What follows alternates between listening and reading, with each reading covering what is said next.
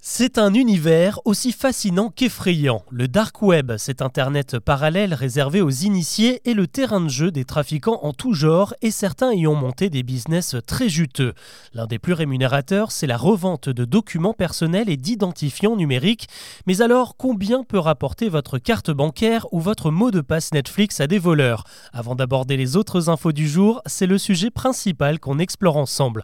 Bonjour à toutes et à tous et bienvenue dans Actu, le podcast qui vous propose un récap quotidien de l'actualité en moins de 7 minutes. À une époque, il n'était pas rare de retrouver des portefeuilles volés dans des poubelles, car il n'y avait que l'argent qui intéressait les pickpockets. Mais ces dernières années, les choses ont nettement évolué, puisqu'une carte d'identité ou une simple adresse mail peut rapporter des milliers d'euros sur le dark web. Et justement, le site spécialisé en cybersécurité Privacy Affairs vient de présenter une longue étude qui répertorie les prix pratiqués sur les plateformes de revente criminelle. Premier constat, ce qui intéresse le plus, ce sont les données bancaires. On en trouvait près de 4 millions en vente l'année dernière. Leur prix est très variable puisque leurs propriétaires réagissent plutôt vite, mais certains hackers fournissent même le solde du compte comme garantie. Et là, on peut monter jusqu'à 4000 euros pour des identifiants bancaires et jusqu'à 300 pour une simple carte bleue. Pour vous rassurer, dites-vous que les moyens de paiement français ne sont pas les plus recherchés, ce sont plutôt ceux en provenance d'Asie. En revanche, les papiers d'identité français, eux, peuvent rapporter un petit pactole car très compliqué à falsifier en partant de zéro.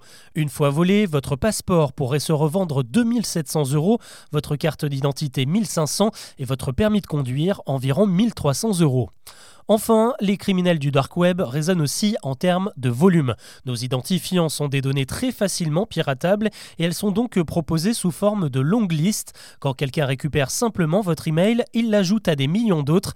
Un fichier de 10 millions de mails rapporte environ 120 euros sur le dark web. Retenez aussi qu'un compte Netflix, Spotify ou Uber se monnaie environ 40 euros l'unité. C'est un peu plus cher pour un compte Gmail, 55 euros, et on monte même à 250 euros pour des identifiants sur Airbnb. Vous l'avez peut-être entendu à la radio, une campagne de prévention contre le vol de données a été lancée et je vous redonne la consigne, ne communiquez jamais vos mots de passe par téléphone, même si votre banque ou Netflix vous le demande, ils n'en ont pas besoin. L'actu aujourd'hui, c'est aussi les députés qui ont tranché une bonne fois pour toutes sur le drapeau européen accroché au-dessus des mairies. Désormais, il est obligatoire dans toutes les communes de plus de 1500 habitants.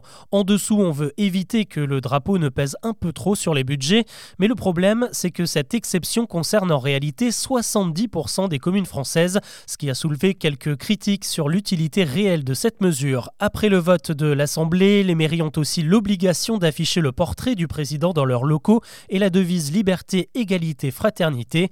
Avant, c'était simplement une habitude répandue et désormais, c'est la loi. En dehors de la période Covid, on n'avait pas vu ça depuis 30 ans. Le nombre de naissances a chuté de 7% en France en l'espace d'un an, selon les chiffres de l'INSEE publiés par France Info. Les Français font donc moins de bébés qu'avant, seulement 1816 nouveau-nés ont été enregistrés en moyenne chaque jour.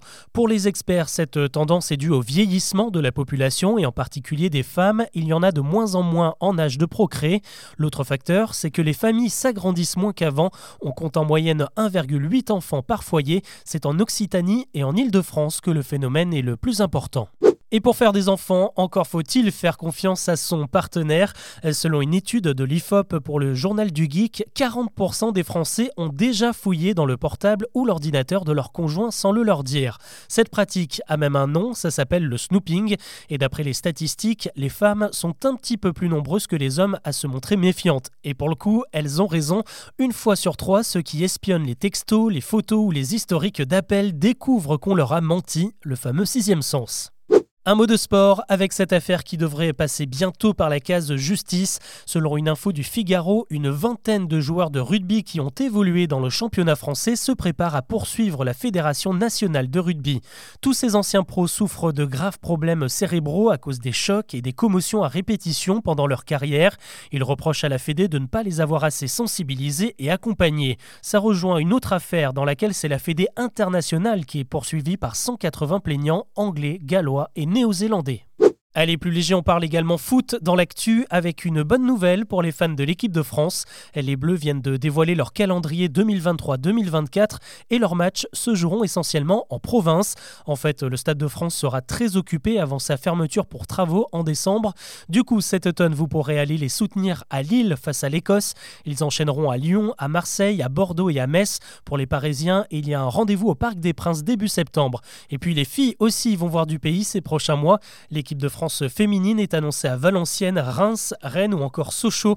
Toute la liste des matchs est dispo sur le site de la FFF. On termine avec le carton du moment sur Netflix et pour une fois ce n'est pas une production américaine ou coréenne mais bien française. Le film Aka avec Eric Cantona et Alban Lenoir explose tous les scores depuis sa sortie fin avril. 81 millions de visionnages, c'est même l'un des films les plus streamés au monde. Il faut dire qu'il a tout pour plaire, de l'action, du suspense, des rebondissements. Alban Lenoir y campe un agent infiltré dans la mafia française dirigé évidemment par Cantona en parrain très intimidant. Voilà ce que l'on peut retenir de l'actu aujourd'hui. Vous êtes de plus en plus nombreux à noter et à commenter ce podcast sur les plateformes d'écoute et je vous en remercie. Si ce n'est pas encore fait, je serais ravi de savoir ce que vous en pensez. Je vous dis à demain pour un nouveau récap.